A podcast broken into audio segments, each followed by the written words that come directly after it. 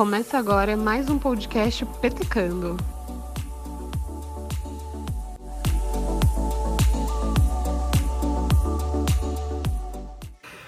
Fala rapaziadinha, tudo tranquilo? Aqui é o Hugo Jonas e sejam bem-vindos a mais um episódio do podcast Petecando. Fazendo esse programa comigo novamente está aqui Luiz Carlos. Opa galerinha, como é que vocês estão, beleza? Sejam bem-vindos a mais um episódio. É isso aí, pessoal. A gente tem recebido alguns feedbacks muito interessantes e temos a agradecer a participação de vocês. É, muito obrigado, de verdade. É, e se você é novo e quer conversar com a gente, é, quer mandar um elogio, uma crítica, uma sugestão de, de programa, é só entrar em contato com a gente no arroba ptcando.podcast no Instagram, ou você pode nos enviar um e-mail no ptcando.podcast.gmail.com. E além disso, agora também temos uma página no Facebook. Para você encontrar a gente, é só acessar o www.facebook.com/ptcando.podcast. Isso aí, galerinha. Curtem nós, nos seguem no Instagram e nos mandem e-mails. E hoje a gente vai fazer uma coisa diferente. A gente está acostumado aqui a contar história e tudo mais, mas hoje a gente vai falar de como foi a temporada dos principais campeonatos europeus e os seus respectivos campeões. Exatamente, Luizão. E além disso, para um programa diferente, também temos uma novidade.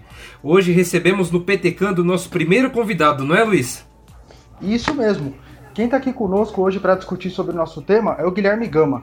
Ele também participa de um podcast chamado Área Área FC e manja muito de todos dos campeonatos que a gente vai falar aqui, principalmente do italiano. Seja bem-vindo, Guilherme. Opa, boa noite, ouvintes, boa noite, galera.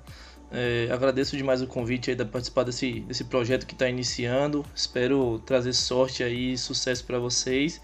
E é como o, o, Luiz falou, eu, eu tenho já uma certa acessibilidade ao campeonato italiano, que eu faço o programa no, no FC, que é uma central de podcast, na verdade. Faço o futebol tá lá, que é sobre o campeonato italiano, se dedica sobre a Copa Itália, Série A mas também acompanho por torcedor, né? Acompanho, acabo acompanhando a Premier League e outras competições na Europa e vamos aí dar o máximo para melhorar a qualidade do, do podcast, do episódio. Show de bola, Guilherme. Seja bem-vindo. Muito obrigado pela sua presença. E começando o nosso episódio de hoje, a gente vai comentar sobre alguns campeonatos tradicionais da Europa. Alguns campeonatos nacionais eles foram decididos na reta final, outros nem tanto, que eles tiveram mais assim tiveram campeões que quebraram recordes e levantaram a taça pela primeira vez. É, a gente vai contar com mais detalhes no episódio de hoje. Isso mesmo, inclusive tivemos campeões inéditos. É, inédito entre aspas, né? Porque já foi campeão, só que não do atual formato do campeonato. E para falar dessa temporada, a gente tem que colocar um asterisco, porque ela foi uma temporada atípica, né? Por conta da pandemia do, do coronavírus. Ela foi adiada por um tempo em uma boa parte dos países e voltou agora no mês de junho, julho, terminando agora em agosto. E sendo assim, a gente vai falar dos campeonatos inglês, espanhol, francês e italiano. E vamos nessa. Começando né, o episódio de hoje, a gente vai comentar um pouco sobre o campeonato inglês. No campeonato inglês, o Liverpool foi campeão pela primeira vez da Premier League. Ele fez 99 pontos, com a campanha com 32 vitórias, apenas 3 derrotas e também 3 empates. Ao todo, ele possui 19 títulos nacionais, um apenas atrás do Manchester United, que é o maior campeão da Inglaterra. O, o Guilherme, você acompanhou um pouco o campeonato inglês? É, o que, que você achou da campanha do Liverpool? Olha, eu, eu acompanhei, eu sou torcedor do Manchester United, né? Então Somos dois. dói um pouco o Liverpool ser campeão. Ixi, eu tô em minoria. Mas. É, tá. Infelizmente pra você, mas. Eu acho que o Liverpool fez por merecer, né? O Liverpool ele foi um campeão unânime, não, não deixou chances para o City, que geralmente é com força também. E, e Klopp já tá num trabalho que amadureceu e já chegou já no seu auge, né? Então agora a tendência do Liverpool é sempre estar tá brigando pelo título, sempre estar tá fazendo campanhas cada vez melhores. Então acredito que, que dentro da competição fez totalmente o que precisava fazer para ser campeão. Então o que eu acompanhei dentro do Liverpool foi, foi, foi isso. E eu tenho uma pergunta para vocês dois. O Liverpool foi campeão temporada passada da Champions League e dessa temporada da Premier League. Vocês acham que está nascendo uma nova hegemonia no futebol europeu? Eu acho que não. Por mais que o Liverpool esteja muito bem. É, ficou claro que, por exemplo, na Champions League ainda tem adversários que podem bater o Liverpool, como o Atlético de Madrid fez esse ano, né? Agora, dentro da Premier League, me parece que, que pode começar uma hegemonia não só do Liverpool, como do City também, que são dois times que destoam ali, né? Então, talvez o Liverpool venha, venha forte novamente ano que vem e o City também venha mais forte, né? O Guardiola quer reforçar a zaga, esse foi um grande problema, teve que improvisar o Fernandinho várias vezes ali na zaga esse ano. Então o City deve vir mais forte, já é um time muito forte e o, o Liverpool também. Então acredito que os dois briguem por essa hegemonia ali. É, eu acredito que a, a temporada na Inglaterra ela foi a mais disputada né, entre as grandes ligas. O, o, Liverpool, claramente, ele foi merecedor, ele liderou o campeonato de ponta a ponta. É, o time deles é, é um dos, se não for o melhor da Europa até hoje, é um dos melhores, né? Do goleiro até o ataque ali é, é um absurdo. Eu não vejo como uma grande hegemonia, porque até, como o Guilherme ressaltou aí, o, o, Atlético de Madrid bateu o Liverpool, né? Por mais que a retranca seja o, o, a arma principal do Atlético, né? Mas querendo ou não, foi batido. Na, na Champions League eu acho que não tem uma hegemonia, mas no, no campeonato inglês vai ser legal a disputa entre o Liverpool e o City, porque o, os dois eles eles estão vindo com campeonatos bem regulares. O Liverpool conseguiu a glória pela primeira vez, mas o City ele já, já vem com, com altos investimentos né, durante as outras temporadas e ele já vem é, ganhando destaque. E assim como o Guilherme falou antes, é, ele, ele torce para o United, eu também torço. É, é uma tristeza, né? Porque o, o Liverpool tá chegando perto do, do United e tá um time legal. Só que eu acho que serve também uma motivação para o Manchester, né? Para voltar aos, seu, seus grandes dias, chegar no auge. Porque o mesmo time da, da cidade também, o Manchester City, ele tem um, um, um time legal, um time bom. E agora que não vai ter a punição né, para Champions, eles vão vir forte. E também, além disso, é, para motivar o Manchester United é, voltar a ser grande, né? O, o, as contrata principalmente a contratação do Bruno Fernandes, né? Que eu comentei ainda no episódio lá do, do clássico contra o Leeds. É, eu acho que, que mudou um pouco a cara do time. Vamos ver que classificou para Champions na última rodada, sofrido, com gol do, do Lingard, que não fazia gol fazia um ano. Mas vamos seguindo. É, comentando também um pouco da, da, da Premier League, é, um, um, time legal para você se falar na próxima temporada vai ser o Chelsea. O Chelsea ele tá, tá montando uma, um esquadrão, né? Tá montando um, um time bem competitivo, já fez algumas contratações de peso. Só que ele perdeu a FA Cup pro Arsenal, né? Que o Luiz ficou muito feliz Opa. e garantiu uma vaga do Arsenal pra Europa League na próxima temporada. Fala aí, Luiz. E o melhor de tudo, além do Arsenal ter se garantido na Europa League, eliminou o Tottenham do torneio europeu, né? Agora o Tottenham só disputa a Copa Doméstica. E sei lá, eu, eu tenho uma certa empatia pelo Arsenal, né? Eu gosto de sofrer, basta olhar os times que eu torço. E eu não sei, eu tô vendo com bons olhos esse, esse time do Arsenal e o trabalho do Arteta, Arteta, né? Eu, eu acho que se não perder o Aubameyang nessa janela aqui que, que vai entrar agora em setembro, o Arsenal tem grandes possibilidades de fazer uma temporada melhor temporada que vem, né?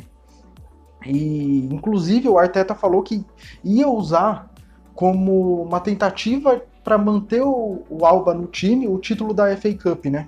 Porque, poxa, é um título importante para o Arsenal, tem visto as temporadas passadas que, que fez e aí a regularidade para baixo do time, né? Do, do Big Six, hoje é um. tá em sexto do Big Six, né? O, o Tottenham, mesmo não ganhando títulos, consegue ter uma regularidade maior do que o Arsenal na temporada, né? Chegou a temporada passada na final da Champions League, tá fazendo bons campeonatos, eh, campeonatos ingleses. O Arsenal não, o Arsenal deu uma caída, né? Desde a era Wenger, o Arsenal não, não tem uma, uma alegria, por assim dizer, sabe? Disputar uma, uma temporada com chances de, de ao menos disputar o título, né? Sempre disputa Europa League, é, Champions League, isso quando chega, né? Porque volta e meia o Arsenal está disputando muito mais Europa League. Então eu acho que agora, para o torcedor do Arsenal, a, o futuro pode ser interessante. Pode ter uma certa esperança ah, pro, pro time a FA londrino. Cup, a FA Cup, desculpe interromper, a FA Cup, inclusive, que é a, a, o maior campeão é o Arsenal, né? A Copa da Inglaterra. É o Arsenal. É. Isso, com 14 eu, títulos. Eu ia falar isso mesmo. Ele acabou é, ficando um degrauzinho acima do United, né? Ele ficou com 14 Copas vencidas, o United tem 12. É, é tão difícil alcançar esses dois, né? Porque depois vem o Chelsea e o Tottenham com oito cada. Mas é até legal para os torcedores do Arsenal, né? Porque o time é, é, o que o Luiz falou, tava meio difícil, né?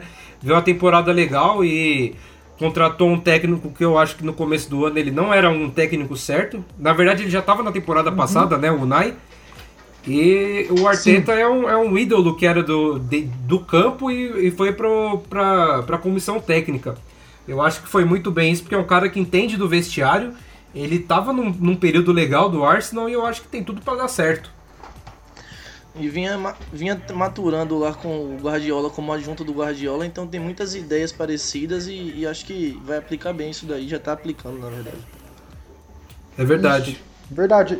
É a cria do Guardiola, né? Então ainda aumenta ainda mais a esperança do torcedor Gunner e o último, o último parênteses assim do assunto do campeonato inglês, o que, é que vocês acharam da temporada do Sheffield United? Terminou em nono com 54 pontos, subindo da Championship. A, a temporada certamente não era essa, né? Era uma temporada de manutenção, só que foi uma temporada acima das expectativas. O que, que vocês acharam? Olha, eu acho que foi realmente acima da curva, era uma temporada de manutenção e o time conseguiu é, através do seu estilo de jogo, né, que é um estilo de jogo bem reativo, conseguiu pontuar bastante, conseguiu surpreender e eu acho que se ele, esse, acho que eu acho bem difícil eles manterem esse nível ano que vem, sinceramente, viu? Por mais que tiveram uma temporada muito boa, devem manter alguma base, eu imagino. É, eu não acredito que, que eles vão conseguir ser tão bem quanto foram esse ano. Acho que ano que vem eles vão, vão vão ter que, que se reforçar, vão ter que mudar algumas coisas. Eles vão perder provavelmente o Dan Henderson, que foi para mim o melhor goleiro do campeonato.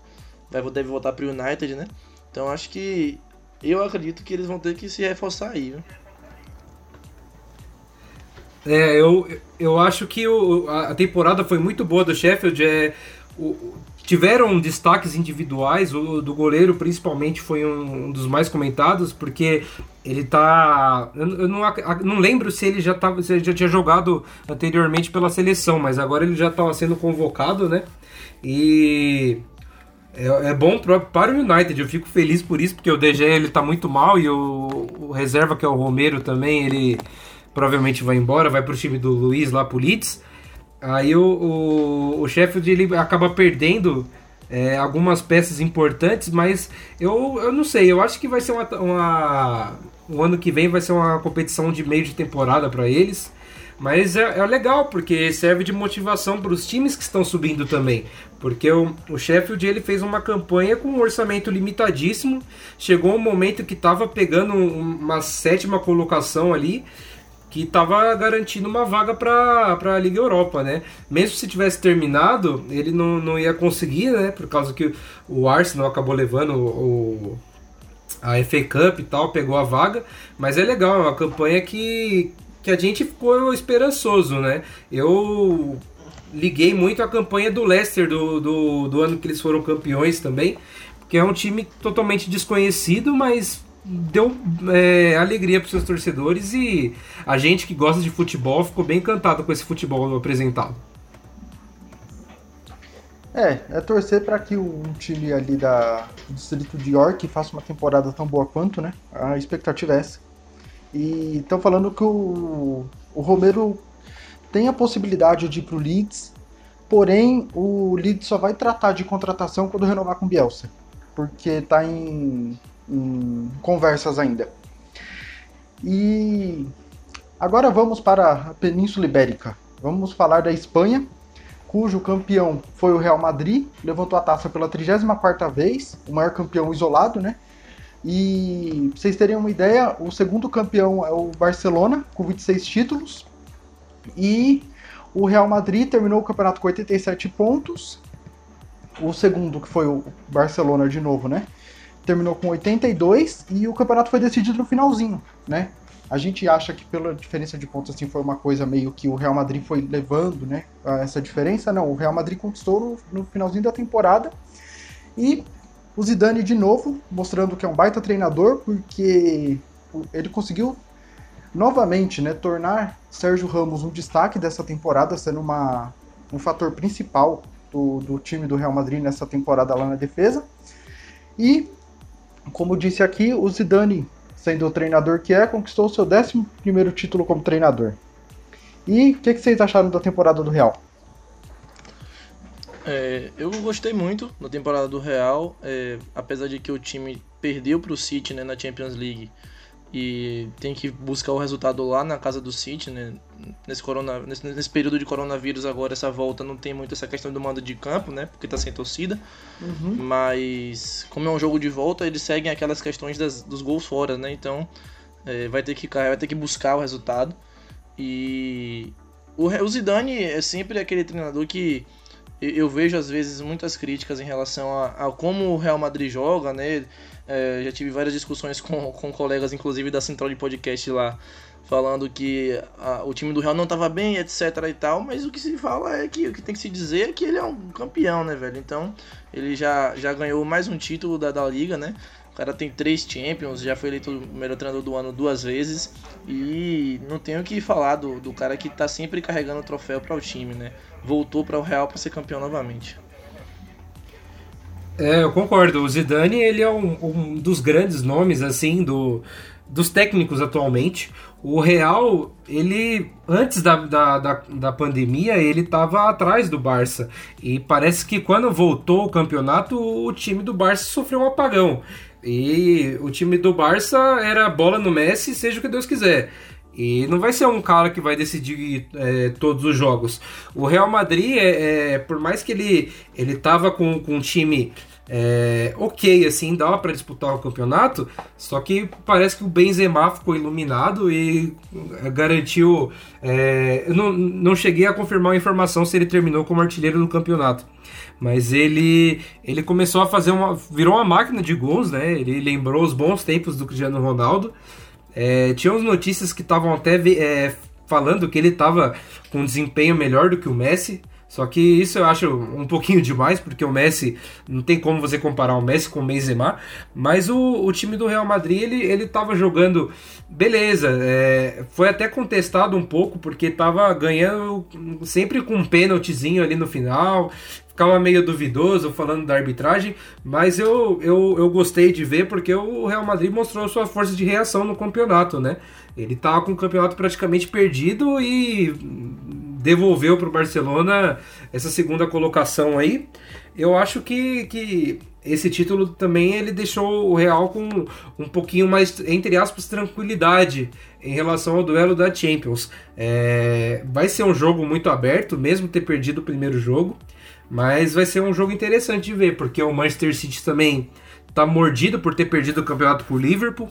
E, tanto que no, no jogo seguinte ao título do Liverpool, o Manchester City é, aplicou um 4 a 0 no, no time lá do Liverpool. Então, vamos ver como vai ser esse, esse desempenho agora na Champions. Mas eu, eu fiquei muito feliz com, com o Real campeão. E a artilharia ficou com o Messi, com 25 gols, o Benzema ficou com 21. E o campeonato mudou, né? A, a, a La Liga, ela mudou de, de esfera, né? Passou a ser do Real Madrid. Não é o clássico de março, né? Quando, quando o Real Madrid ganhou do Barcelona de 1 a 0 e a partir dali foi o que o Hugo falou. O, Real, o Barcelona teve um apagão. Basicamente vivia do Messi, né? Deixou de ter aquele jogo coletivo tanto que teve troca de técnico durante a temporada. Foi uma temporada meio turbulenta pro, pro Barcelona. E a, no final das contas, acabou ganhando quem tem o melhor time, quem tem o melhor treinador e a melhor tática, né? O... Assim como vocês, eu estou bem curioso para ver como vai ser o, o, duelo entre City e Real. Eu acho que esse é um dos jogos mais difíceis da gente dar algum diagnóstico pelo estilo de jogo, né? São estilos que chamam o adversário, né? Por, algumas das vezes até sufocam, né? Troca de passe e tudo mais. E. Cara, eu não sei. Eu, tor eu torço muito pro Real pelo Zidane, porque eu gosto muito do Zidane como jogador, foi um dos melhores jogadores que eu vi. E eu torço pro City porque eu meio que criei uma certa torcida por eles, por assim dizer.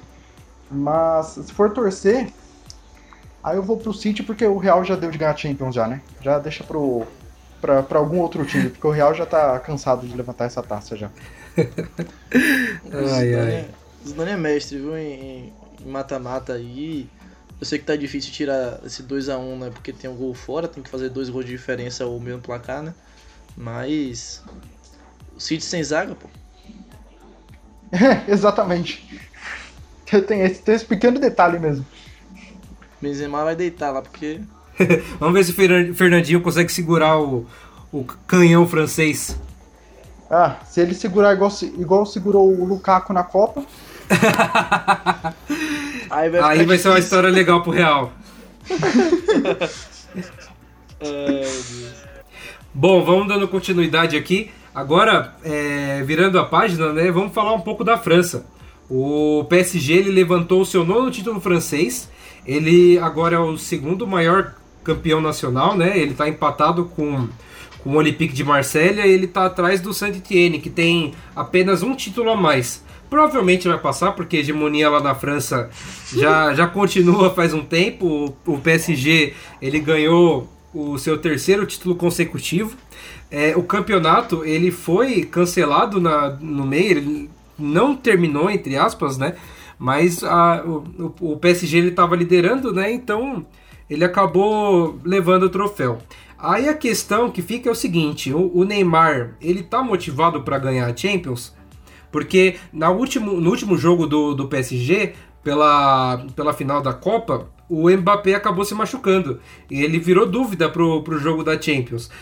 Por mais que tenha alguns jogos antes do jogo do, do jogo do PSG, é, o Neymar, ele querendo ou não, ele vira o cara principal do PSG. Ele não vai dividir essa responsabilidade com o Mbappé. O que, que vocês acham sobre isso? Vamos lá. O, o, sobre o PSG ser campeão, né? Acho que já é costumeiro da gente ver que o, o campeonato francês não tem mais competitividade em relação ao título, como outros também, né? O, o alemão e o italiano uhum. também é, estão seguindo uma certa tendência aí desses pontos corridos. Isso, inclusive, cabe um podcast aí, tá? Mas. mas. É, sobre Neymar, eu acho que. É, motivado ele tá. Eu acho que Neymar é um cara que. É, apesar de que eu, eu, eu, eu, gosto de chamar de jogador egoísta, né? Que pensa em si antes de pensar na equipe. Eu acho que para ele, hoje, algo que seria, é, posso dizer assim, apaziguador é, seria ganhar a Champions, né? Seria algo que colocaria ele no patamar dentro da carreira dele de satisfação, acho que máximo, porque é, tá, tem também a Copa do Mundo, que talvez seria esse ponto máximo também, mas eu acho que Neymar foi para o PSG com o intuito de elevar o patamar, elevar o nível. É, falar, parar de falar patamar para não ficar me referindo a Flamengo agora, né? Mas o. pra elevar Outro o patamar. Nível, é, e eu acho que ganhar a Champions, ele, ele pode até não estar tá motivado porque, como eu falei, esse cara é um jogador egoísta. Então, no fim das contas, eu acho que ele é, é, ele tá preocupado mais com ele, a imagem dele e o salário dele na conta, mas por outro lado, isso está influenciado pelo time não ganhar a Champions ou ganhar a Champions, o time ter sucesso ou não. Então, acho que ele vai ter que ser sim, vai ter que se motivar para jogar, até porque sem o Mbappé ele se torna a principal referência no ataque para enfrentar um Atalanta que é um time excelente, né? Então, caras, o.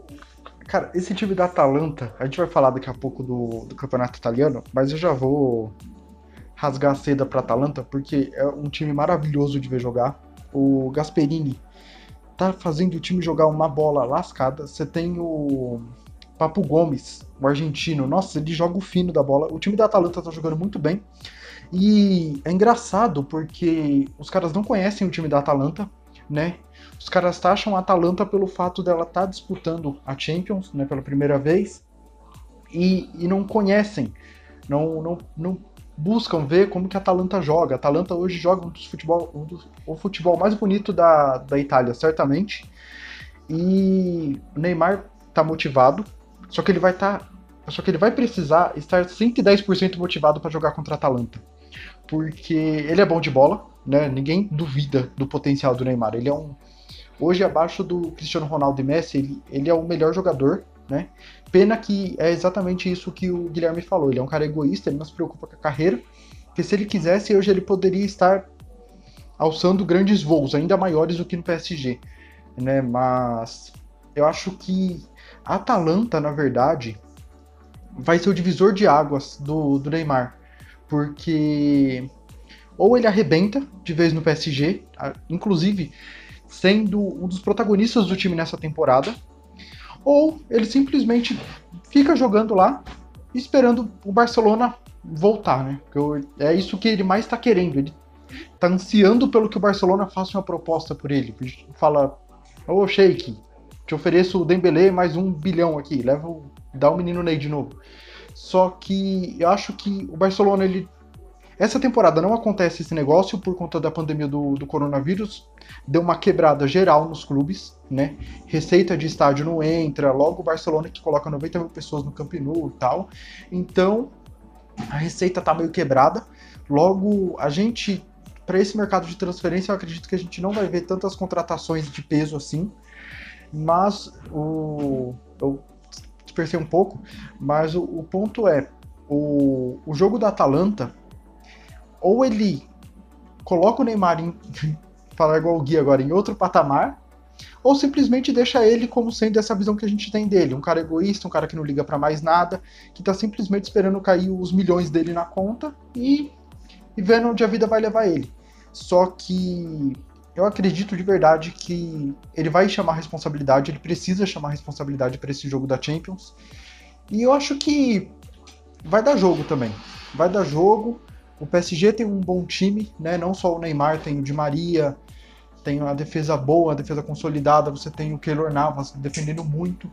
Então eu acho que por mais que o Neymar seja a peça principal, seja o nome do PSG, o, o time tem um bom elenco e eu acho que o Neymar tem, tem tudo para dar certo nessa temporada.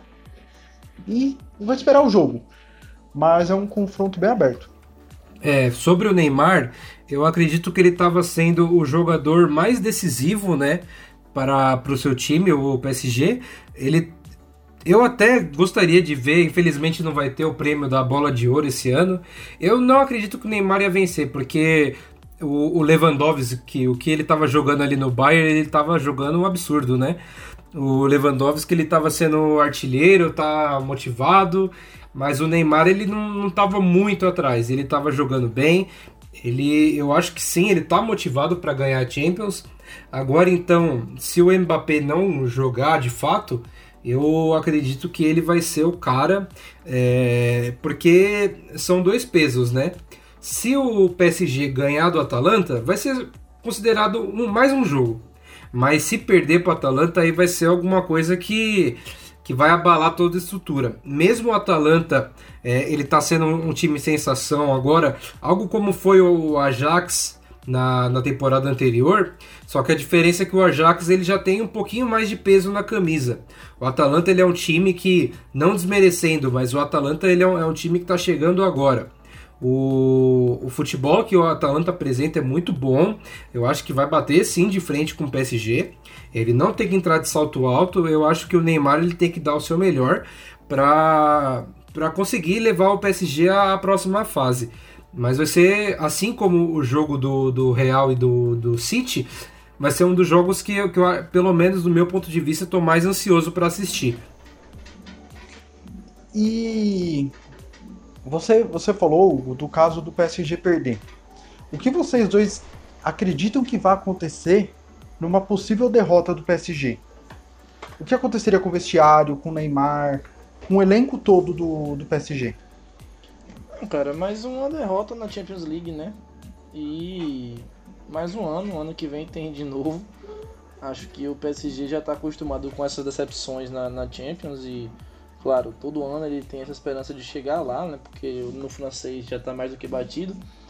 Mas, é como eu falei, tá, já já já estão um pouco acostumado com essas decepções na Champions. Depois daquela, daquela eliminação para o Manchester United, acho que eles não vão se não vão se assustar mais do que aquilo, não. Agora, é, se passarem da Atalanta, ainda, podem, ainda vão poder pegar o Atlético de Madrid na semi, né? É, o, o, o PSG ele já tá, entre aspas, calejado, né? A cair fora na, na Champions. Eu, eu acho que é, eu tenho esse mesmo pensamento. Eu acredito que, tá, beleza, não ganhou, mas os caras vão pensar, porra, não ganhou pro Atalanta, a gente já bateu times melhores e tal, e infelizmente a gente não conseguiu. É, eu quando fala de, de Champions e PSG, eu sempre lembro daquele jogo contra o Barcelona, que foi uma virada histórica. Com a narração do André Henning, que eu acho incrível.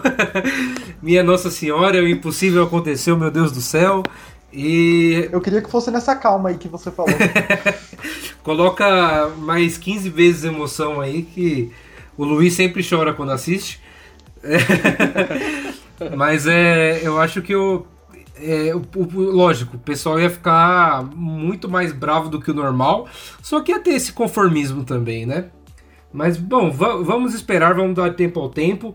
É, eu gosto do, do, PSG, é um time que, que eu vi que ele tá tendo legal, tá, tá tentando ir por alguma coisa além do, de ganhar os títulos nacionais, tá tentando algo mais é, continental ali, mas, bom, vamos ver é, qual que vai ser o jogo, como vai ser o Neymar nessa partida, se vai contar assim com o Mbappé ou não.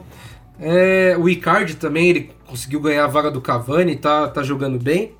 É, eu acho que a gente, como fã do, do esporte, a gente tem mais é, a, a, ganhar assistindo esse jogo.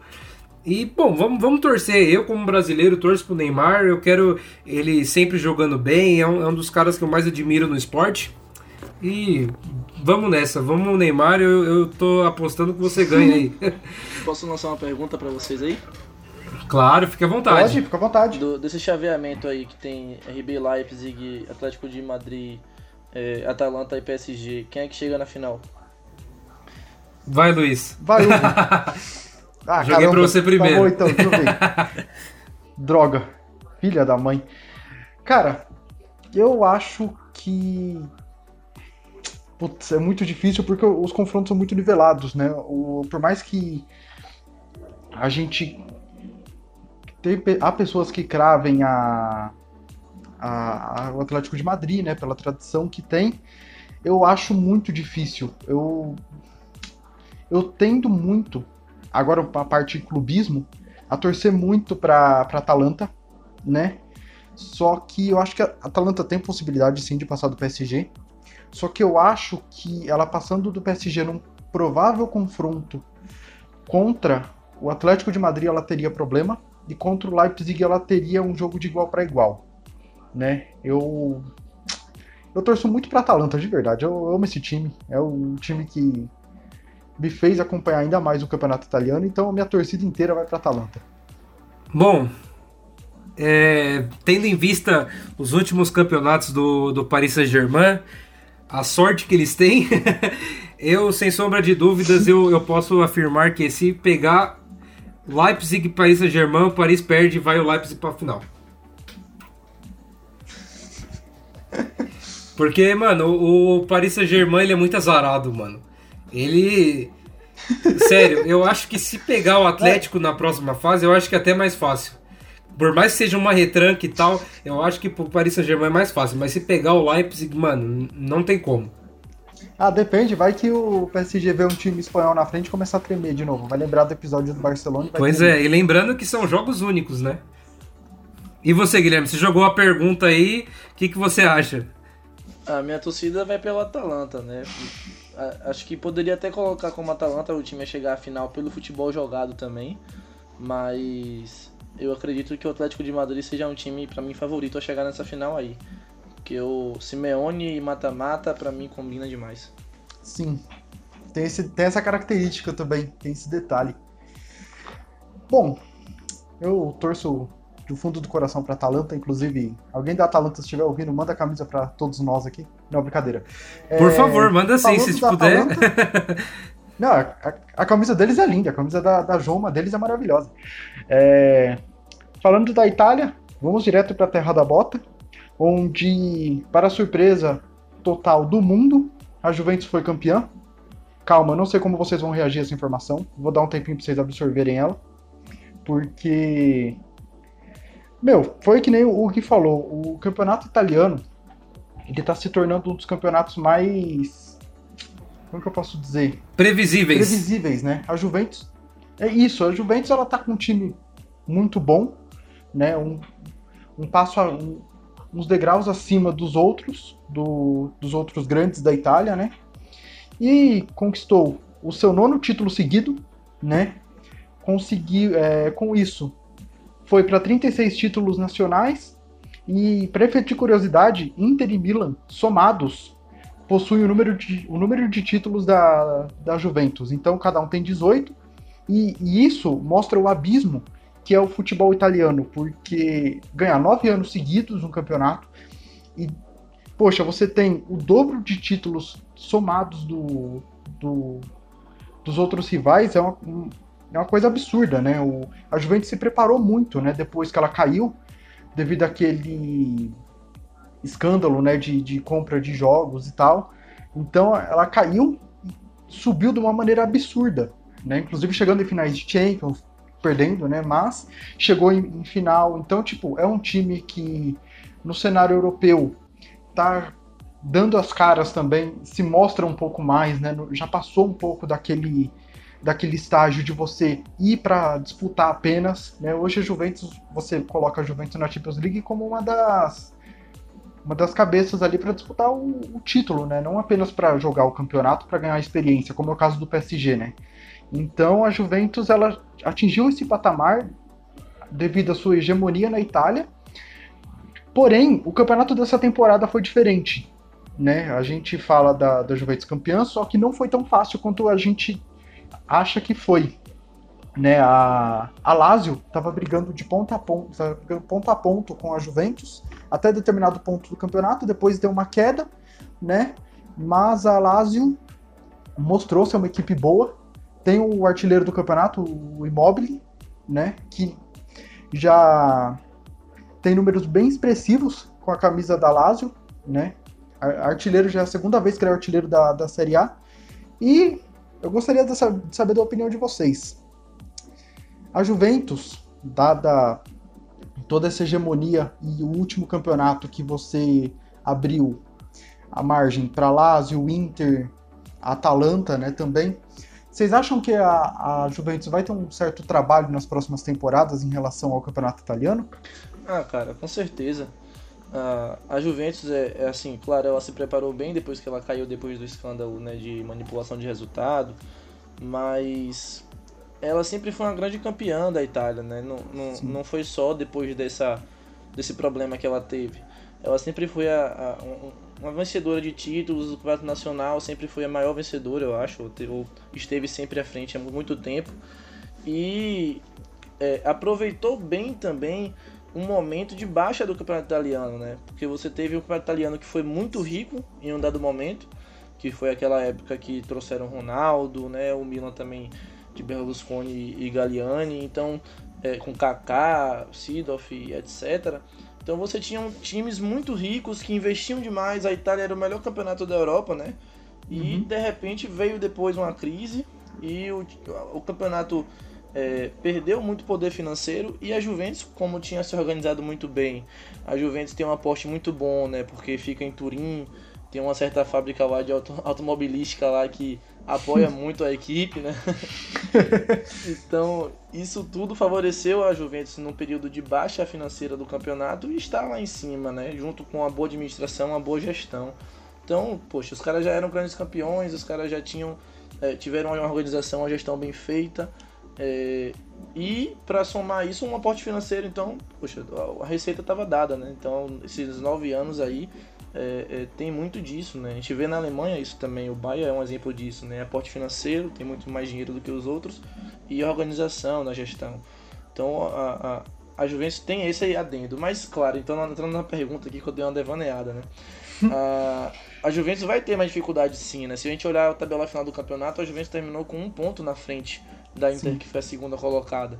Claro, isso foi porque a Juventus relaxou nas duas últimas rodadas, mas foi um campeonato um pouco mais duro. Ela enfrentou uma Inter mais ajeitada com Conte, com jogadores mais é, é, de mais calibre, como o Lukaku, o Eriksen chegou no meio da temporada. A Lazio também foi uma grande concorrente. A própria Atalanta, que vem se reforçando ano após ano para entrar nessa briga aí, para estar tá nesse meio. A, a... Escutem muito sobre a Premier League. Eu sou um pouco cubista com a Série A, tá, gente? Eu gosto muito da Série A, sou apaixonado, sou entusiasta. Mas ah, falam muito da Premier League que o, o, G6, né, o Big Six da Premier League estava sendo, entre aspas, furado por Leicester, por outras equipes de fora, o Wolverhampton. E na Itália, para mim, isso já acontece, já aconteceu e já tem já sete equipes, como terminou a tabela aqui, muito fortes e a Atalanta tá lá no meio, né? Então, acho que pode ser sim que ano que vem é, o Sarri não encaixando, né? Eu acredito que o problema da Juventus esse ano foi o Sarri. Eu acredito que sim, a, a Lazio, a Inter o Atalanta podem chegar lá. Até o Milan, né? Quem sabe? Vamos torcer para isso aconteça, porque o Milan, olha, é brincadeira. Mas a chegada do Ibra ali deu uma mudança no, no, no cenário do time, enfim. Vamos, vamos torcer.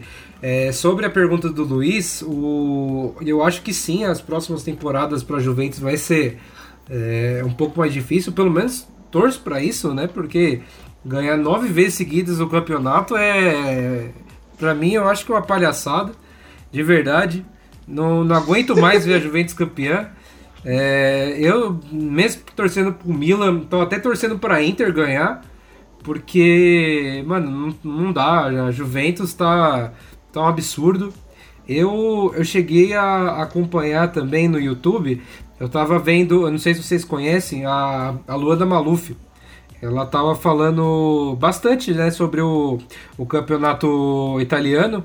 E ela tava, tipo, também na torcida pra Atalanta chegar. Tá, é, o pessoal tava bem motivado, a Atalanta chegou, ficar bem próximo do título. Só que aí eu, a Juventus ela já tava com uma casquinha é, um pouco mais é, pronta já para isso. E, bom, eu acho que para as próximas temporadas, vamos ver se o, se o Sarri vai continuar, se ele vai sair. É, a, os times também que estavam disputando, como a, a Inter, a Lazio e a própria Atalanta, eles têm um, um, um time legal para disputar o campeonato nacional. É, não digo ao mesmo nível da Juventus para disputar também a, a, Champions League, mas bom, vamos, vamos torcer né, para ter essa competitividade na Itália, porque infelizmente se a gente quer assistir algum jogo da Itália aqui no Brasil mesmo, acho que até o Guilherme sofre um pouco isso, que ele é ele gosta bastante do, do campeonato italiano, mas a gente não tem uma transmissão oficial aqui na, no Brasil. A gente, é, tinha na da Zone, só que aí é, eles não, não renovaram o contrato. Aí a gente que ficar correndo atrás dos famosos do Lincão da vida. É, mas aí a gente, tipo, fica. É, é difícil. é difícil. Eu fico vendo. Eu acabei assistindo o último jogo da Inter, se eu não me engano. Aí eu peguei um link lá no site me caiu numa TV portuguesa. Falei, bom, pelo menos tá no mesmo idioma, né? Então dá pra, pra acompanhar alguma coisa. Mas vamos torcer, né? Eu, eu, eu, espero principalmente é, mais do, do Milan, que é o time que eu mais gosto da Itália. É o time que eu, que eu lembro que tinha é, bo, é, bons elencos, né? E vamos torcer para a Itália ter um campeonato mais disputado daqui para frente. Cara, eu já tô falando italiano de tanto acompanhar a raiz. Aí sim, hein? Nem precisa de intercâmbio, né? Mas eu, tem um, tem um, um site de apostas aí que transmite também os jogos e eu acabo acompanhando muito por lá. Pra acompanhar, Sim. principalmente tá bem a Roma que eu torço. Ah, você torce pra Roma? Também. Acompanho, simpatizo e torço pra Roma. É... Em algum momento, eu vou, per... vou pedir perdão a, a vocês, porque eu não, não lembro de quem falou exatamente, do Big Six, né? Big Seven da, da Itália. E é engraçado a gente ver a mudança que a gente tem do segundo até o sétimo. Né? Primeiro é a Juventus disparado, surpresa de zero pessoas. Só que a gente vê a Napoli no, na temporada que acabou agora, acabou ontem inclusive, a Napoli fechou o campeonato em sétimo lugar, atrás do Milan, que né, que pós volta à pandemia fez uma temporada, fez um finalzinho de temporada, né, muito bom, arrancou muito bem com o Ibra, né, sendo o responsável por essa por essa arrancada. E a gente vê a Napoli, né, um time que disputava até certo ponto do campeonato o título com a Juventus, só que sempre ficava em segundo, né, volta e meia ficava em terceiro por conta da Inter. E nessa temporada foi uma coisa meio assim, né, meio diferente, até ver a Napoli terminar em sétimo e cair tanto, né. É... Em resposta a isso, a Napoli contratou o Victor Os, Os, Ossin. Ossinhen. Quem souber a pronúncia do, do rapazinho que a Napoli comprou, o Victor Ossihen, da, do Lille, pagou 490 milhões por ele, uma promessa pro uma promessa do futebol e a Napoli está investindo nessa, né? Porque ela tá vendo que ela tá ficando para trás, né, em relação aos outros clubes da, da Itália, né? E que Vitor, você, Vitor, desculpa, é, Guilherme, você que tem mais conhecimento do futebol italiano, que, como que você vê essa queda da Napoli?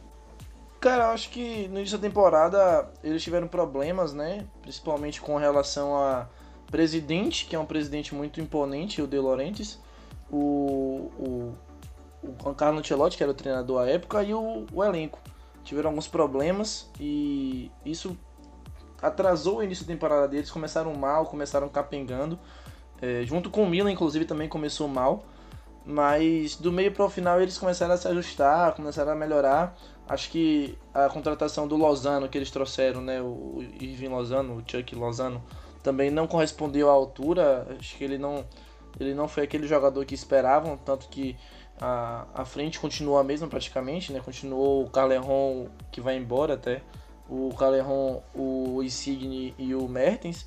Então acho que faltou essa chegada melhor de um, da contratação, que era o Lozano não correspondeu.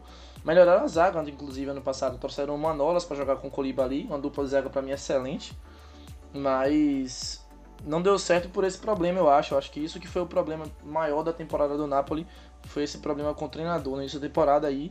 E tanto que o Gattuso chegou e foram campeão da Copa Itália, né? Sim. Exatamente. E Hugo, o que, que você tem a dizer sobre o seu Milan? Bom, é aquele papo de torcedor, né, clubista. Eu fiquei muito feliz com a volta do Ibra. Ele ele até chegou com aquela brincadeira lá, eu, vou, eu quero ficar com a camisa número 21, porque 21 é 7 vezes 3, eu sou 3 vezes melhor do que o Cristiano Ronaldo. E é, é um cara que. Ele é o folclore em pessoa, né? Eu acho que ele só, só veio a acrescentar mais ainda pro time do Milan, que ele já tava voltando assim, ter alguma coisinha. O, o, Milan ele voltou a ter os holofotes mais por causa do Ibra, né? Mas é, vamos ver, né? Ele ele, ele, não, ele terminou classificado para a próxima temporada europeia, Luiz? Eu não lembro. Eu acabei não, não vendo a final do. Oi? O Milan pegou. Terminou. Ele pegou a Europa League, né? Terminou. Terminou em sexto, sim. Foi pra Europa ah, League. então vamos, vamos torcer, né? Eu espero que, que pegue uma, uma boa colocação na Europa League do ano que vem. Porque o Milan é um time muito tradicional da, da Europa, né? É o. Salvo engano, acho que ainda é o segundo maior campeão da, da Champions League, só perde pro Real. Mas eu. É bom, é um time de, de uma camisa muito pesada. Vamos torcer, né? Eu, eu acredito que, que o Milan tem, tem o calibre ainda para voltar a ser um time, time grande que, que é respeitado. Eu não, eu não queria ser o cavaleiro do apocalipse, né? Pra trazer a notícia ruim do Milan. Mas eles estavam é, especulando que tra trariam para treinar o time o Ralf Rangnick, né? Sim. o diretor da Red Bull, que já foi treinador lá na Alemanha e que inclusive tem muitas ideias semelhantes ao do Klopp. E devido ao bom desempenho né, do, do meio para o final da temporada com o Pioli e com o Ibra, é, que isso potencializou outros jogadores até, como o Rebite, tirando o Glu, já tinha o Theo Hernandes voando. É, isso deixou a, a, direção satisfeita com o desempenho e eles desistiram de trazer o Ralf Rangnick e vão manter o Pioli e aí agora parece que também vão tentar negociar com o Milan, com o Ibra, desculpa, uma renovação. Aí falando do Cavaleiro do Apocalipse, porque eu acho que o Ralf Rangnick era o melhor, era o melhor é, treinador por ele ser um diretor também. Então ele uhum. também influenciaria nas negociações, né? Já tem, dizem que, que o Ralf Rangnick, inclusive, dá os créditos ao, ao colega lá do Alemanha, que é o João Henrique, que fala sobre isso. Ele disse que muitos jogadores de Klopp hoje foram jogadores trabalhados pelo Rangnick, né? Como Minamino, por exemplo. Hum. Então, talvez fosse melhor para o Milan trazer esse treinador para um projeto melhor, né? Do que um Pioli que, por mais que tenha, tenha feito um bom trabalho, eu acho que o Pioli não é um cara para levar o Milan à frente. Eu acho. Retiro tudo que eu disse. O Milan ano que vem vai ficar uma draga, vai continuar a mesma coisa.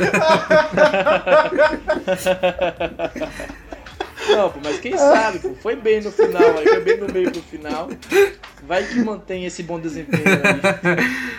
Bom, vamos. Retiro tudo que eu disse, é muito bom, velho. Não vamos falar de coisa boa agora, vamos falar de título de novo. O, a- Ah, achei que a gente ia falar da TechPix. Não, não, não exagera. Parecia, parecia. Vamos falar do, do campeonato alemão, que ele acabou faz um pouco mais de um mês, né? O Bayern de Munique ganhou de novo, assim como é na Itália, assim como é na França. A Alemanha até tem alguma disputa assim tal, mas o Bayern de Munique é, sempre leva melhor, ficou em primeiro lugar com o Lewandowski jogando muito, ficou em segundo o Borussia, né? E eu acredito que o, que o Bayern ainda pode ir muito longe na, na Champions. Cara, a, o campeonato alemão, eu, eu acho que já sou caçado por isso, né? Eu já disse isso algumas vezes. Pra mim é um campeonato estadual da Europa, velho. Porque é incrível como o Bayern vence com uma facilidade imensa. E parece que, assim, não. Por mais que eu tô falando isso, falei da, da Série A e tal, que a Juventus ganhou nove vezes seguidas, mas, pô, às vezes tem uma briga pelo título, às vezes tem uma certa emoção em algum momento do campeonato, e na Alemanha eu não consigo sentir muito isso, né? Não acompanhei 100%, mas é, parece que o, o Bayern vence quando quer e, e, é, não tem uma, uma dificuldade. É, Parece um campeonato baiano. Baianão da Europa. Por aí, é por Ah, aí. O... é, Pra dar mais ênfase no que vocês dois estão falando, a diferença de, de pontos do, do Bayern pro Borussia, do, que é o segundo lugar, foi de 13 pontos. E tipo, essa é uma diferença habitual no campeonato, né? Às vezes é 13, já chegou a ser bem maior.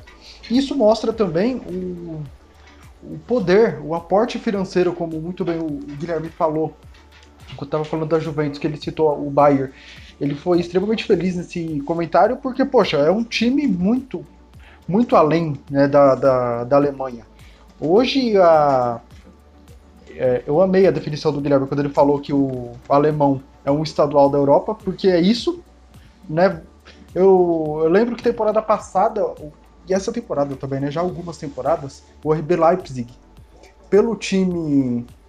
ser- há diversas polêmicas dentro do time, né? Principalmente a torce- torcedor mais tradicional não gosta do clube por ele ser uma gestão de clube empresa, então, tipo, tem um pouco esse pé atrás.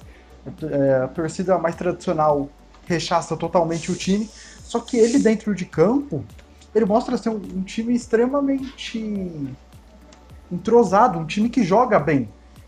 Tanto que em determinado ponto de, das últimas temporadas dava um, um certo calor, por assim dizer, no Bayern de Munique, mas não passava de lampejo e no final das contas o Bayern de Munique levantava a taça de novo, como fez essa temporada, como vai fazer a temporada que vem. E enquanto o, o, o Borussia não conseguir se encaixar, né, encaixar técnico, encaixar time, encaixar uma saúde pro Royce, coitado, que se machucou de novo, não, não vai ter disputa. Né? A grande realidade é essa. O campeonato alemão é um estadual da Europa. Perfeita definição. Ô Luiz, você tinha separado uma curiosidade aí também do campeonato alemão, né? Ah, isso, isso mesmo. O Union Berlim disputou pela primeira vez na sua história a Bundesliga, né?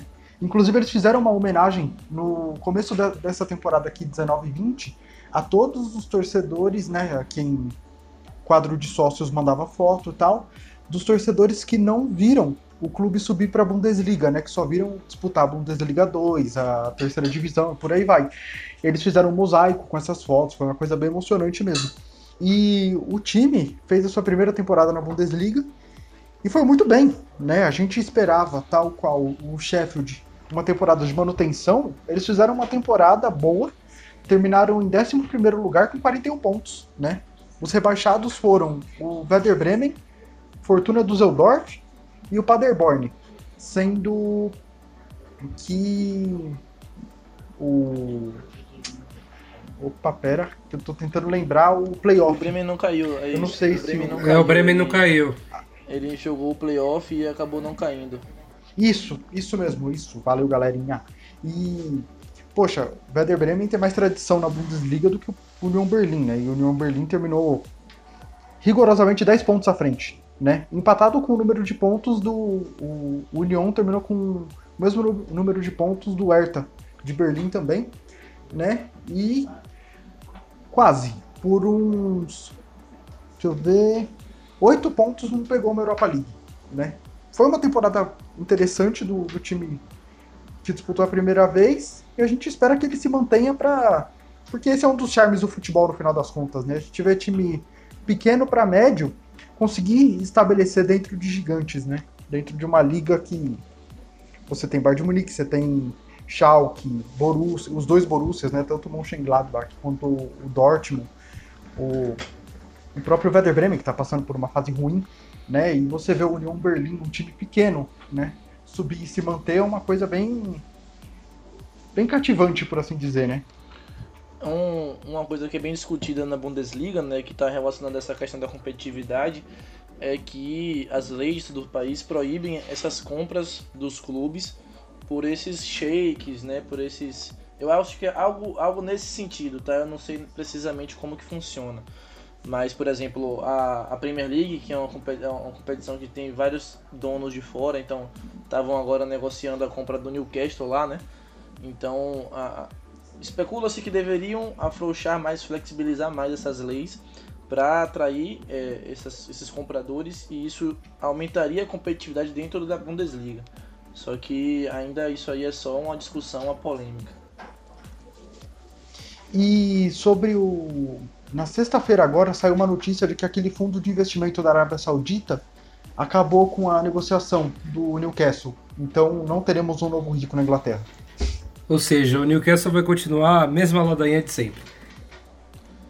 Exatamente. E agora eu vou jogar uma pergunta pro Hugo e pro Guilherme. Vocês aceitariam que o time de vocês fosse comprado por um shake? Rapaz, nunca. Eu, eu particularmente sou totalmente contra a, a, a compra de um time que eu torço pra, por um, um shake ou, ou, algo desse sentido, né, um investidor, porque eu acho que é, se eu pudesse o clube ele deveria pertencer à torcida ou algo nesse sentido, sabe?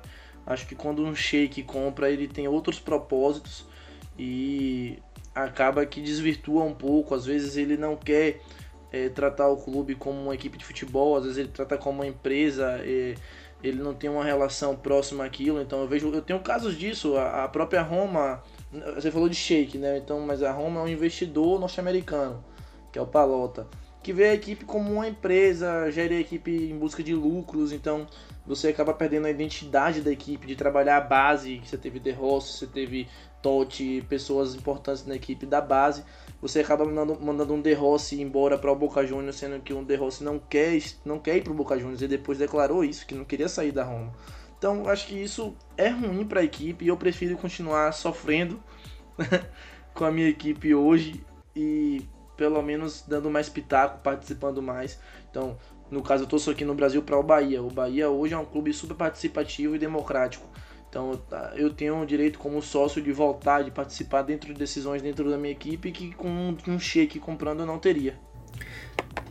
Legal, legal. Eu, eu gosto bastante da sua fala.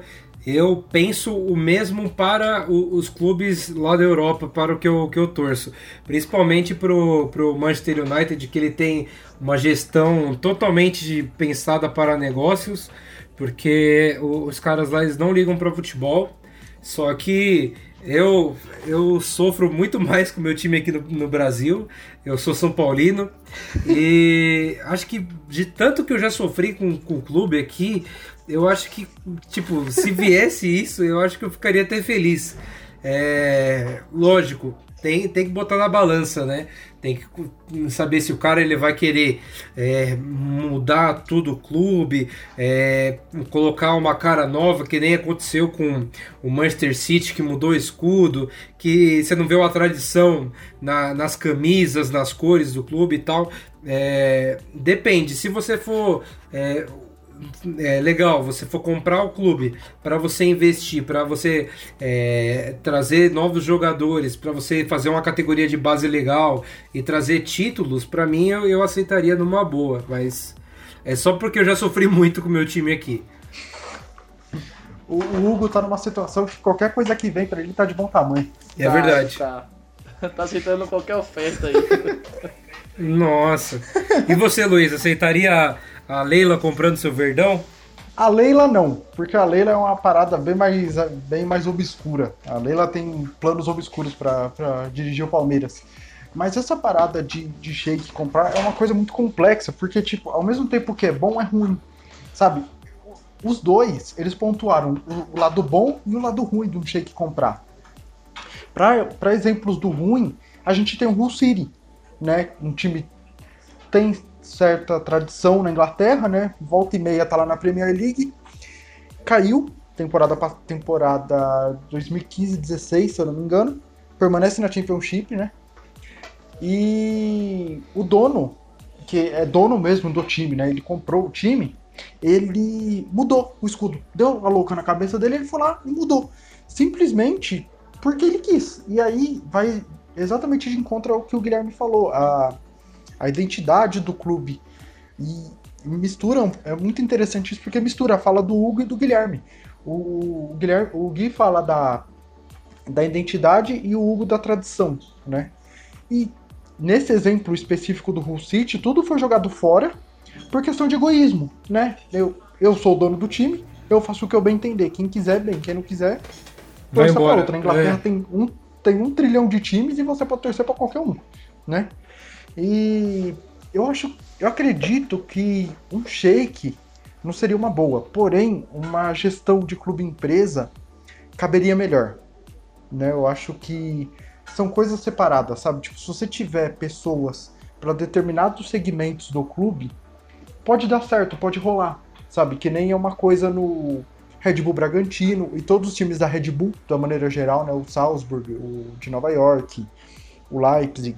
Você tem pessoas distintas para cargos distintos. Então, tipo, você não vai ver o diretor de marketing sendo diretor de futebol do time, não. Tipo, vai ser uma pessoa treinada para aquilo, vai ser uma pessoa profissional, propriamente dita. Então, tipo, acho que se houver essa separação, acaba dando um bom, um bom trabalho, né? Só que é um trabalho a longo prazo. Você não vai esperar que isso dê resultado na primeira temporada, porque é muito difícil de dar. Ainda mais que a gente tá falando de futebol brasileiro, que é um futebol extremamente competitivo e resultadista também né? Então, é, uma, é um trabalho que tem que ser levado a sério e ser planejado a longo prazo. Porém, é muito difícil você olhar esses fatores no futebol brasileiro, né? Que é tudo ao contrário disso, que você quer uma coisa agora, que você precisa ser campeão de determinado título para você não cair na não cair na zoeira, não deixar, deixar porque você ganhou, você é bom. Você é ruim, você, você, tipo, você ganhou, você é bom. Você perdeu, você não tem mais nada. Toda a sua história é jogada no lixo que você perdeu um título. Então, tipo, é um, uma cultura muito errada que acontece aqui que, por conta disso, invibializa. Invibializa. Enfim, essa, esses tipos de negociações, né? Ah, Luiz, eu até entendo, mas quando você tem um aporte financeiro, você tem que ter uma contravolta, né? Então, no caso do City, por exemplo, que é, foi mais ponderado. Mas o, o City hoje virou meio que uma forma do, do, do time que comprou, né? Que eles chamam até de clube-estado, né? De fazer propaganda do seu país, de fazer propaganda de, de, de, do que você é lá da, do Oriente Médio. Assim como no RB também, eles têm um propósito bem claro e assim. Ah, cá pra nós, eu tenho pra mim, por exemplo, que o Bragantino morreu. Eu não considero mais o Bragantino um time. Pra mim, hoje o time é o Red Bull. Eu, eu, acho que eu nem Concordo. Eu nem chamo mais de Bragantino. Entendeu? Você mudou o escudo, você já desconfigurou tudo. Ah, claro, aí tem, tem um torcedor que vai optar em. Ah, meu time agora é o RB, é o RB Bragantino e agora eu tô na Série A com investimento e etc. Daí daqui a alguns anos eu vou estar lá em cima. Tá, e o Bragantino nunca aspirou isso, ou pelo menos no histórico recente, mas é, são dois lados da moeda, né? Pra mim morreu. É, eu concordo, concordo plenamente com isso. Bom, é, agora para a gente colocar pontos finais aqui no nosso episódio, é, depois a gente comentar sobre todos esses campeonatos da Europa, É, já foi perguntado anteriormente quem chegaria na final, mas agora eu quero saber de vocês quem que vai ganhar a Champions League. Vou só relembrar os times que ainda estão na competição: é, é o Real Madrid, o Manchester City, o Lyon, a Juventus, Napoli, o Barcelona, Chelsea, o Bayern de Munique, o Leipzig, o Atlético de Madrid, a Atalanta e o PSG. Cara, quem vai ganhar para mim o título da Champions League, eu vou ser audacioso e vou dizer que é a Atalanta. é, é jogo único, velho. Você tem a chance de surpreender é, em uma partida só, e eu acredito que isso favorece quem tem um elenco menos profundo, né? Quem tem um elenco que, que não pode revezar tantos jogadores sem perder a qualidade. Então, acho que a Atalanta é, hoje tem um 11 inicial azeitadinho, o Gasperini sabe o que está fazendo, os jogadores sabem o que estão fazendo. E acredito sim que dá para chegar e vencer. Eu tô torcendo por isso e acredito que pode acontecer sim futebol mais redondo da Europa para mim é o da Atalanta hoje. E você, Luiz? Eu me vejo meio que obrigado a concordar com o Guilherme, porém, ele, os pontos foram. Eu, estão, todos, estão todos de acordo, assino embaixo. Só que eu acho que o Barcelona vai ressurgir. Sabe? O Barcelona vai ter um jogo meio assim com a Napoli, né? Porque os dois times estão mais para lá do que para cá. Só que eu acho que esse vai ser o momento do, do, do, do estalo do Barcelona, sabe? Tipo, fala, pô, a gente tá aqui, é, é mata ou morre, né? Jogo único. Ou você passa ou você morre na temporada e a temporada vai pro saco inteira. Então eu acho que esse vai ser o momento do, do Barcelona acordar e vai levar essa Champions. Cara. E você, Hugo? É, é muito difícil. Eu eu, eu tento não ser clubista, mas é, se não fosse o jogo da que perdeu para o City, o Real, eu apostaria 100% no Real. Mas eu, eu, cara, acho que eu vou cravar no, no Bayern. Porque o Chelsea perdeu em casa 3 a 0 muito difícil recuperar. O Bayern praticamente já está classificado. Tava jogando muito bem, ele tá. É, tudo bem, ele tá fora de ritmo tal, já tem mais de um mês que não joga mas também não parou de treinar, tá, tá 100%, tão focados. E é, o primeiro adversário do, do Bayern passando, né, vai ser do jogo do Napoli contra o Barça. Então vai ser um, um, um duelo bem interessante e eu acredito que, que vai dar Bayern. Boa. Então é isso, pessoal. É, muito obrigado por vocês terem escutado o nosso programa até aqui. É, em breve a gente vai ter mais episódios. Eu e o Luiz a gente está com umas ideias é, de, de novos projetos aqui pro podcast. E reiterando aqui, caso você queira me, me seguir nas redes sociais, no Instagram é arroba Hugo Jonas com dois Os no Jonas underline e arroba Hugo Jonas 25 no Twitter. Guilherme, mais uma vez, muito obrigado. É, você pode ficar à vontade para você passar suas redes sociais, seus podcasts e novamente agradeço muito por, pela sua disponibilidade de ter gravado aqui com a gente. Cara, eu que agradeço aí o convite de vocês. É, muito obrigado por, por, fazer comigo esse programa aqui de grande qualidade, discutir essas ligas aí que eu nem tenho a oportunidade de discutir lá, né? É, eu quero que vocês me convidem novamente para alguns outros episódios, se puderem. Eu gostei muito de participar e para deixar aqui o, o, nosso projeto lá, né? Só falar que a, a, gente geralmente comunica nossos episódios pelo Twitter, então o, é o arroba podcast área FC, né? A da Central. Então fica aí, ah, já tá dado já o recado e agradeço novamente a vocês aí. Bom, Luiz? Primeiramente, muito obrigado. Oi, tava já me despedindo, mas beleza. Vai lá, fique à vontade. é, Bom, primeiramente eu gostaria de agradecer a Deus por fazer esse programa, né, esse projetinho aqui. E agradecer a você, Grêmio, por nos ajudar aqui com, esse, com as suas análises muito, muito profundas, muito bem elaboradas. E a gente precisa discutir mais sobre o futuro de clube empresa. É. fica a dica aí, fica a dica aí pro pauteiro aí, ó, pra gente fazer um, um programa disso. É... Ou seja, dica para você mesmo. Exatamente, o pauteiro é eu mesmo, mas Cara, beleza. É, é, é, eu, eu até parabenizo vocês pelo último programa, eu gostei muito. Acho que eu, você já tem um ouvinte garantido aí para os próximos aí. Ficamos muito felizes, muito obrigado. Muito obrigado pelo feedback, cara. E é isso, né? Agradecer a todos que, que nos ouviram até aqui, agradecer pelos feedbacks, comentários, críticas, enfim, tudo que vocês nos enviam, a gente vê com bastante carinho e toma nota e tenta melhorar cada vez mais. Agradecer novamente ao Gui por ter dado né, a oportunidade de fazer da gente fazer o programa com ele. E é isso, que você tenha um bom dia, uma boa tarde, uma boa noite, fiquem com Deus e até mais. Ah, eu esqueci de passar minhas redes sociais, é verdade, né? Eu esqueci. Aí, o pauteiro tá com. O pauteiro tá com a cabeça em outras coisas. É. O, o meu Instagram é arroba luiscarlos_os, né? Esse OS não é de Osasco, é de Oliveira Santos, que é o meu nome. E o meu Twitter é luiscarlosols. O O e o S é maiúsculo. É porque foi o que deu, galera. Desculpa. Qualquer coisa eu escrevo em algum lugar e vocês me seguem lá. Bom, é nóis. Tamo junto e até a próxima. Valeu, Luiz. Obrigado, Gui. Valeu, pessoal. Um abraço e tchau.